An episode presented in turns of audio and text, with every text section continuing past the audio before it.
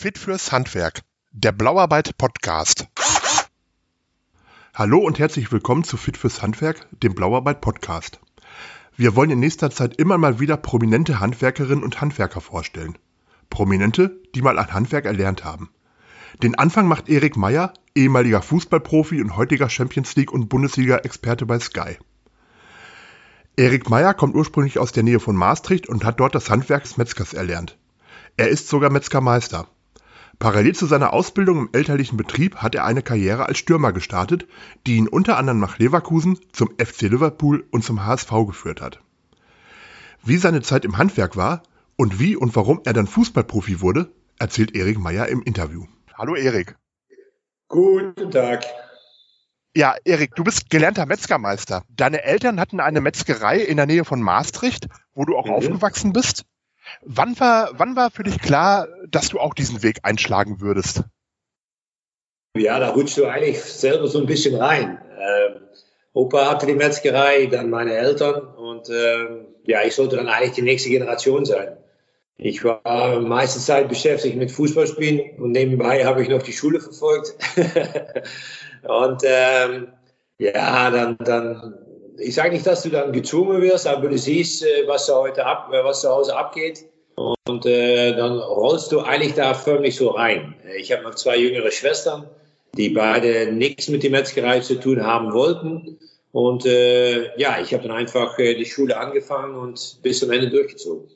Das heißt, deine Schwestern haben den Betrieb auch nicht übernommen? nein, nein, nein, nein, nein, nein, nein. Die sind, eine sind Textile, die andere er macht wunderschöne äh, Hochzeitstorten und solche Sachen mehr. Also kreativ sind sie schon geblieben und machen aus etwas Grobes auch was Feines, genau wie der Metzger das macht. Aber äh, nein, total keine Metzgerei. Du hast gerade die Schule schon angesprochen. Wie ist denn die Ausbildung in den Niederlanden oder besser gesagt, wie funktioniert das? Mhm. Ist das ähnlich wie in Deutschland, so ein duales System?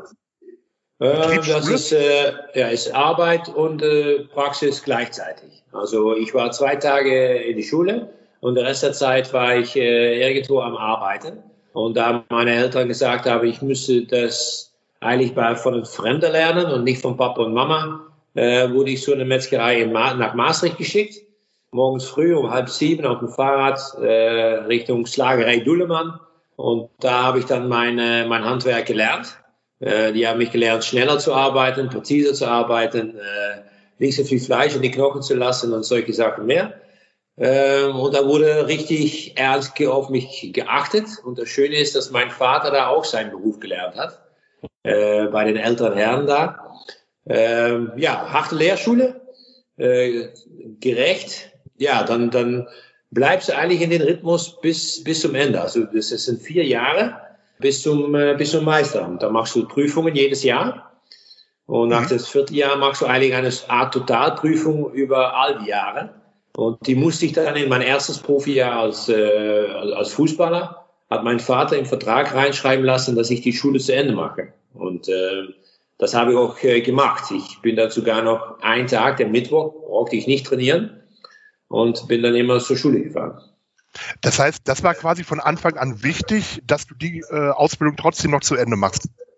Ja, weil er gesagt hat, wenn sie dich die Knie kaputt treten, kannst du immer noch was mit den Händen machen.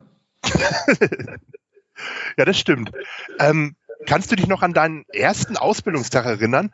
Also in Deutschland ist das so üblich, dass am ersten Ausbildungstag die äh, Azubis immer ein wenig ja, geärgert oder äh, vergackeiert werden.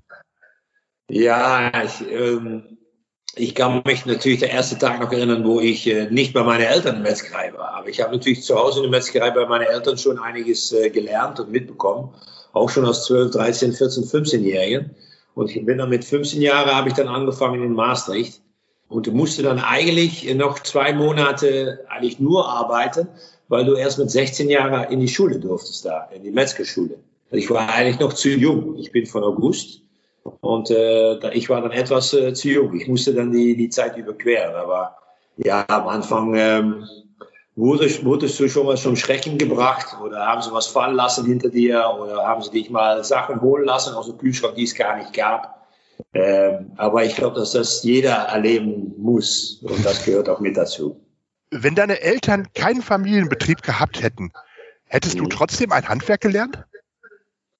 Uff, das ist eine gute Frage. Ich denke schon, dass die Stimulanz gekommen ist, weil du zu Hause gesehen hast, wie, ja, wie, wie schön das eigentlich ist, dass so ein ähm, halbes Schwein oder Rind reinkommt und deine Eltern das äh, verwandeln in schöne, schöne, geschmeidige Stücke Fleisch, die in die Vitrine liegen und äh, aus was Grobes was Feines machen. Das, das fand ich cool, das fand ich äh, äh, schön und das wollte ich, äh, das wollte ich eigentlich auch. Äh, ich weiß es nicht. Wenn mein Vater Elektriker gewesen wäre, ob ich dann auch Elektriker geworden wäre, ich weiß es nicht. Ist im Nachhinein ja auch immer schwierig zu beantworten.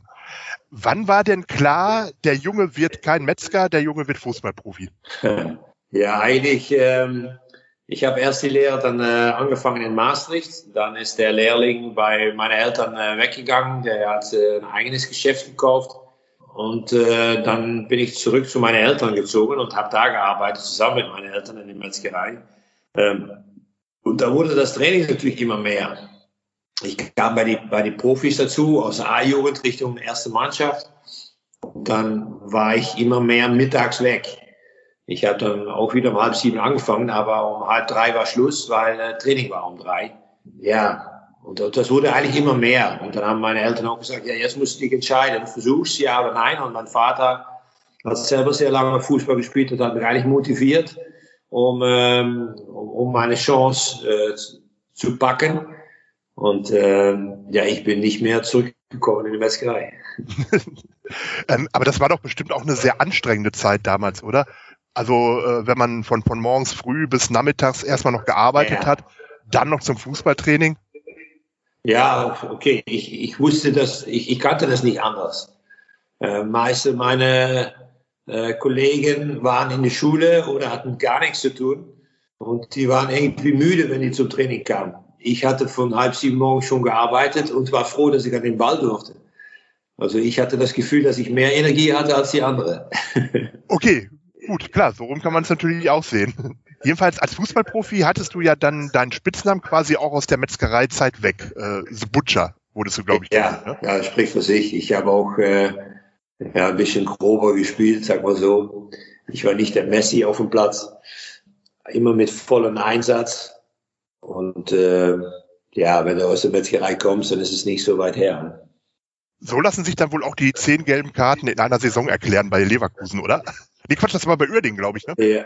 ja, das hat zu, zu tun mit Uerdingen, ja. Das hat nicht nur zu tun mit meiner äh, äh, aggressive Art, Fußball zu spielen. Ich, ich bin ein sehr schlechter Verlierer. Ich habe auch, wie sagt man das, Herz auf der Zunge. Ähm, das, was ich denke, das äh, habe ich dann öfters auch mal zum Schiedsrichter gesagt und das war nicht immer in der schönsten Deutsch. war das damals eine harte Entscheidung, sich zwischen Profifußball und der elterlichen Metzgerei entscheiden zu müssen? Ja, weil von einer Seite lässt du deine Eltern dann fallen eigentlich. Äh, die mussten dann auch wieder jemand Neues suchen, der meine Stelle übernommen hat. Äh, und wenn das gut läuft im Fußball, dann wussten sie auch, es gibt keinen Nachfolger. Von der anderen Seite habe ich auch gesehen, meine Eltern haben 40 Jahre die Metzgerei gehabt, äh, wie hart die schuften mussten und arbeiten mussten, um ein paar äh, Euros zusammenzubekommen. Ähm, dann wusste ich auch, okay, ähm, im Fußballgeschäft muss ich auch volle Pulle alles geben, das stimmt. Aber wenn du da äh, erfolgreich bist, dann geht es dir ein Stück weit besser als in der Metzgerei, wo meine Eltern sehr lange Wochen und äh, Jahre gemacht haben. Geld, äh, Wärme, äh, hart arbeiten, immer wieder versuchen, die Metzgerei äh, so zu auszubauen, so, so, so dass es auch gerecht ist für diese Zeit. Immer wieder neue Ideen ansteuern.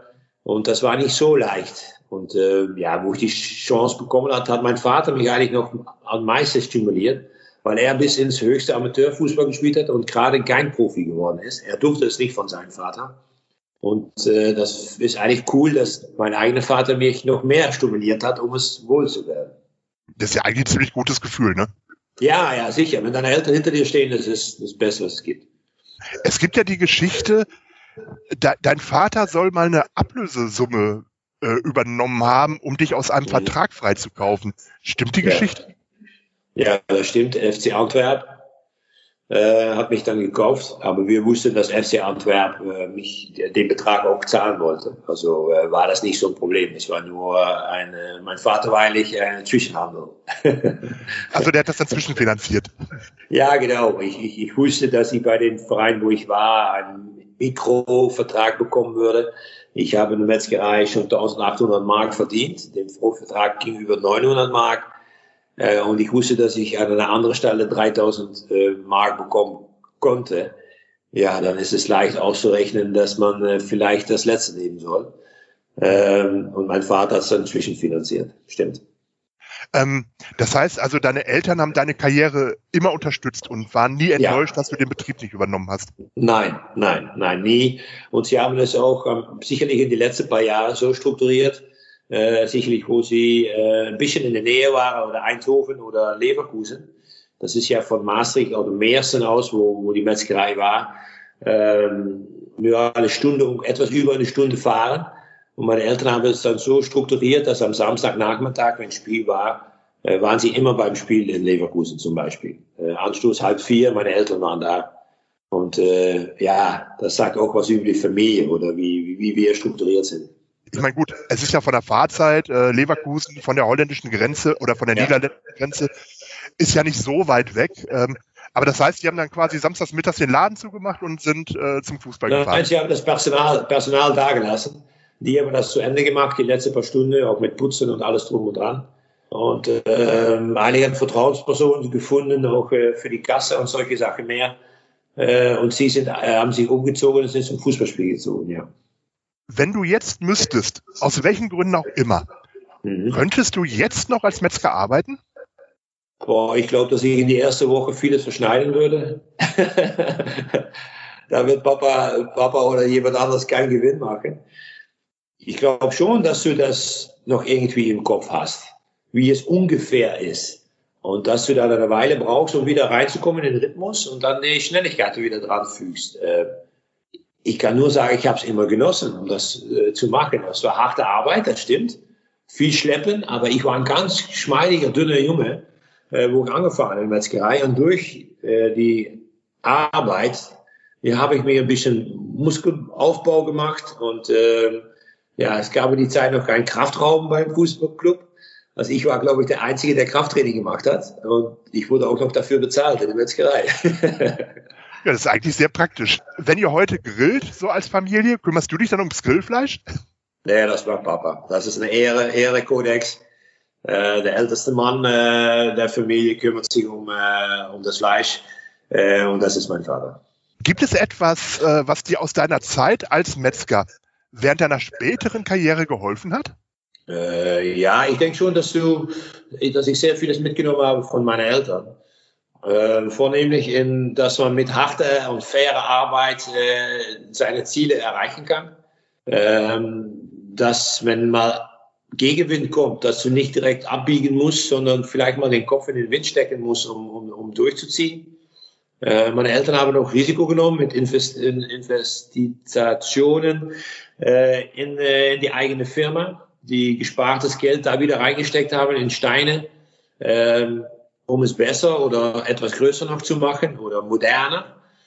Ähm, ja, da habe ich schon, äh, schon einiges äh, daraus gelernt und vor allen Dingen, dass du Erfolge nur erreichen kannst, wenn du knallhart arbeitest und ein Ziel vor Augen hast. Und äh, ja, mit Sport ist das eigentlich nicht viel anders. Und Charakter bildest du, Charakter bekommst du von deinen Eltern mit. Und äh, ja, ich habe ja gesehen, welchen Charakter sie hatten jeden Tag. Und auch noch so lange, 40 Jahre, 24 Stunden am Tag zusammen, ne? Vater und Mutter. Bei sehr vielen Familien ist es so, Vater geht zur Arbeit, Mutter geht zur Arbeit und die sehen sich abends beim Abendessen. Ähm, meine Eltern hatten reichlich Zeit, Streit zu haben, aber der war nie vorhanden. Ja, sie hätten da ja auch das richtige Werkzeug für gehabt. Warst du während deiner Karriere froh, dass du notfalls ein zweites Standbein gehabt hättest? Ja, vielleicht ganz hinten im Kopf äh, war ich froh, dass das da war, aber ich hatte eigentlich nach zwei, drei Jahren schon gemerkt, dass ich wahrscheinlich nicht mehr zurückkommen würde in die Metzgerei, weil es ging eigentlich direkt steil hoch. Äh, meine Zeit in Maastricht, da war ich 21, 22 Äh, da habe ich für die Nationalmannschaft schon gespielt, die U21 der Nationalmannschaft und einen sehr schönen Transfer Richtung PSV Eindhoven gemacht. Ähm, da wusste ich eigentlich schon, ja, jetzt muss doch schon einiges schieflaufen, will ich wieder in die Metzgerei landen. Und das wussten meine Eltern natürlich auch. Und die wir haben dann natürlich gesucht, ob es einen Nachfolger gäbe, äh, der sich selber ausbilden können oder ein Fremder. Und dann ist dann jemand gekommen, der die Metzgerei gekauft hat. Und äh, ja, damit äh, war die dritte Generation Meier weg. der Fußball, der hat sich ja jetzt in den letzten Jahren auch sehr, sehr stark verändert, äh, muss man ja sagen. Vor allen Dingen auch finanziell und so. Würdest du jemandem, der heutzutage Profi werden möchte, empfehlen, auch noch eine Ausbildung zu machen? Vorher, ja. nebenbei, wie auch immer? Immer, immer. Weil es sind so viele Kiddies, die träumen, um Profifußballer zu werden. Und neun, also 999 von 1000 werden es nicht. Und sehr viele Eltern denken, dass sie Messi und Ronaldo auf der Couch sitzen haben, wenn sie einen 8-, 9-jährigen äh, Superdribbler im Zimmer sitzen haben, der Jonas heißt. Aber das ist nicht eine Garantie, dass du dann auch äh, 15 oder wie ich 18 Jahre Profifußball spielen kannst oder darfst. Äh, da kommt einiges zusammen. Du musst äh, stark sein im Kopf, aber auch einen guten Körper haben, dass du wenig Verletzungen hast und vor allen Dingen die Qualität, äh, um auch mal ja, vielleicht noch sogar über die Grenze zu gehen, etwas weiter als du gehen würdest. Du musst echt alles dafür tun. Und viele sagen, dass sie alles dafür tun, aber tun sie wirklich alles dafür? Das ist die Frage. Man kennt dich ja äh, heute in, in Deutschland auch mit dem Slogan 100% Meier. Dein Vater soll mal gesagt haben, du musst immer 100% geben, dann kannst du auch richtig genießen. Es hieß bei dir also quasi schon immer 100% Meier? Ja, bei uns zu Hause war das so. Ähm, meine Eltern ähm, haben knallhart gearbeitet, aber das Wochenende war für die Kinder. Ähm, ich glaube, dass ich jedes Vergnügungspark in Westeuropa ungefähr gesehen habe, weil wir dann dahin gefahren sind. Wir sind in der Nähe von den Ardennen hier. Äh, Langlauf im Winter war ganz normal. Oder im Sauerland zu fahren, äh, um da Langlauf äh, zu gehen oder Urlaub zu machen, war ganz normal. Im Sommer war der Laden drei Wochen zu, weil Vater gesagt hat, hart arbeiten, aber wir müssen auch mal die Möglichkeit haben, das verdientes Geld äh, auszugeben und zu genießen. Dann haben wir natürlich die Wohnwagen hinten am Wagen gekuppelt und sind dann Richtung Frankreich gefahren und äh, haben es da als Familie gesellig gehabt. Wir haben sehr viel mit der Familie zusammen gemacht. Also äh, ja, Eltern haben knallhart gearbeitet, aber wussten auch äh, zu genießen. Du hast bei Eindhoven gespielt, ähm, mhm. bei Bayer Leverkusen hast du ja quasi die Vizekusenzeit mitgemacht. Dann warst Bei du noch Eindhoven auch, bin ich auch Zweiter geworden. dann, dann warst du noch beim HSV. Zum Schluss in Aachen. Ähm, du hast ja, glaube ich, auch ein Länderspiel gegen äh, San Marino, glaube ich, bestritten. Was war die schönste Zeit? Ich, ich denke, dass du, ich habe 18 Jahre und die teile ich meistens dann auch ein bisschen auf. Die Anfangsperiode hier in Maastricht mit vielen bekannten Jungs. Wir sprechen hier ein Dialekt. In der Kabine wurde das Dialekt gesprochen und Jungs, die aus Amsterdam, Rotterdam oder so kamen, wir haben es am Anfang nicht verstanden. Äh, die mussten sich ein bisschen an uns anpassen. So arrogant waren wir schon. Man muss ein bisschen vorstellen, ich sag mal, das Bayern der Niederlande. Äh, man kann es verstehen, aber nicht alles. Ähm, meine Zeit in Leverkusen war, war gigantisch. Ähm, immer oben in der Bundesliga, wie du schon sagst, äh, immer um Platz zwei gespielt. ähm, mit einer tollen Mannschaft, mit vielen internationalen Charakteren, äh, viel Brasilianer dabei ähm, und ähm, echt hohes Niveau. Liverpool war für mich eigentlich eine Belohnung. Ich bin seit Kind an ein Liverpool-Fan. Äh, und dann durfte ich, äh, durfte ich für den Verein spielen. Äh, wenn du dann einlaufst und das You Never Walk Alone wird gespielt, ja, das ist für mich noch immer Gänsehaut pur. Auch wenn ich bei den Champions League-Sendungen bei Sky bin, ja, das ist ein, ein, ein unglaubliches Gefühl. Ich, ich weiß, wie es ist, um auf dem Platz zu laufen. Und das war für mich echt eine Ehre, dass ich für den Club spielen durfte. Und der HSV war ein Genuss. Hamburg, eine gigantisch schöne Stadt. Die Musical, Theater, Restaurants, äh, Shopping, äh, der Hafen, das Wasser in der Stadt, die Alster. Ja, das war ein richtig ein Genuss. Da war ich auch 30 Jahre, da konnte ich mich, äh, wusste ich, was ich kann, was ich nicht kann. Und wie meine Frau und ich haben das echt genossen, da, da zu leben. Und äh, die Krönung kam dann, wo ich dann zurück nach Hause gekommen bin, Richtung, äh, Richtung Meerser oder Maastricht. Maastricht ist noch immer mal zu schade, das Zentrum. Äh, und das ist 25 Minuten von Aachen entfernt. Und die letzten drei Jahre waren dann in Aachen. Und ja, das kann man sich nur träumen, dass man solche Jahre noch hat. Und äh, ja, das war ein Happy Ending. Da war ja dann auch der Sieg, äh, ich glaube auch durch ein Tor äh, durch dich gegen die Bayern drin, ne? ja, da waren wir 100% weiter und, äh, und Kahn und Co. nicht. ähm, was macht denn mehr Spaß? Champions League zu spielen oder zu kommentieren? Ah, spielen. Spielen ist, ist das Allerschönste, was es gibt. Die Hymne, die ist schon spezial. Da haben sie sehr gut drüber nachgedacht damals, um das zu machen wenn du einläufst und äh, es wird etwas mehr Tamtam -Tam gemacht, es ist etwas mehr Theater und etwas mehr äh, Showbusiness äh, am Dienstag und Mittwochabend. Aber es ist schon eine spezielle Stimme und vor allen Dingen das internationale Charakter, dass du gegen Vereine spielst, die du, die du während des Jahres nie siehst oder nicht gegen spielen kannst. Und äh, deshalb ist internationale Fußball so schön. Und äh, du messt dich eigentlich mit äh, mit anderen Spielern auf dem gleichen Niveau, die eine andere Sprache sprechen und für einen anderen Club spielen. Und ja, für mich ist Fußball sich auch kennenlernen und die Grenze suchen und über die Grenze gehen. Und durch solche Spiele, ja, findest du die.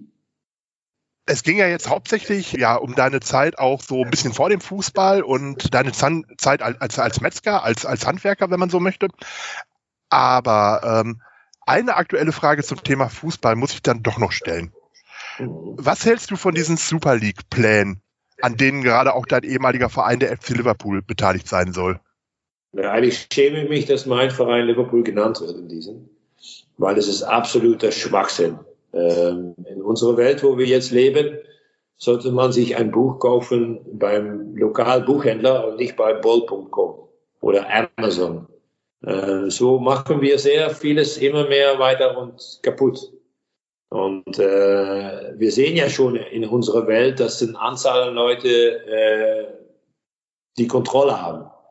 Und durch solche Sachen nochmal äh, auch auf den Sport zu werfen, bekommen, werden die Reichen nur reicher und die Armen nur ärmer. Und äh, das, das geht nicht. Das ist echt äh, sowas von asozial dass ich das nicht akzeptiere und auch das überall, äh, wo ich eine Meinung geben kann, geben werde.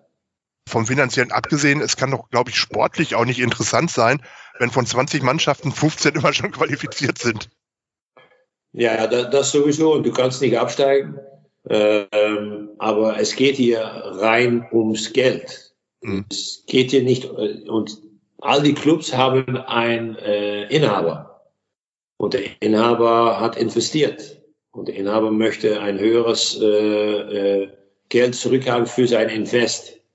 Ich verstehe das als Inhaber, aber als Verein muss man dann seine Struktur so haben, dass dies unmöglich ist. Weil so verlierst du dann gleich. Gleich sagen sie auch noch, äh, dass Liverpool nicht mehr in Rot spielt oder Chelsea nicht mehr in Blau und dass sie eigentlich nicht mehr in London spielen brauchen, Chelsea und Liverpool. Ja, die können ja auch in Chicago spielen. Ja, das, das ist für mich als ehemaliger Fußballspieler und ganz schnickschnack, ganz normaler Mensch, der mal Metzger war, nicht zu verstehen. Vielen Dank. Das ist ein schönes äh, Schlusswort. Ja, vielen Dank für das Gespräch. Danke, Well.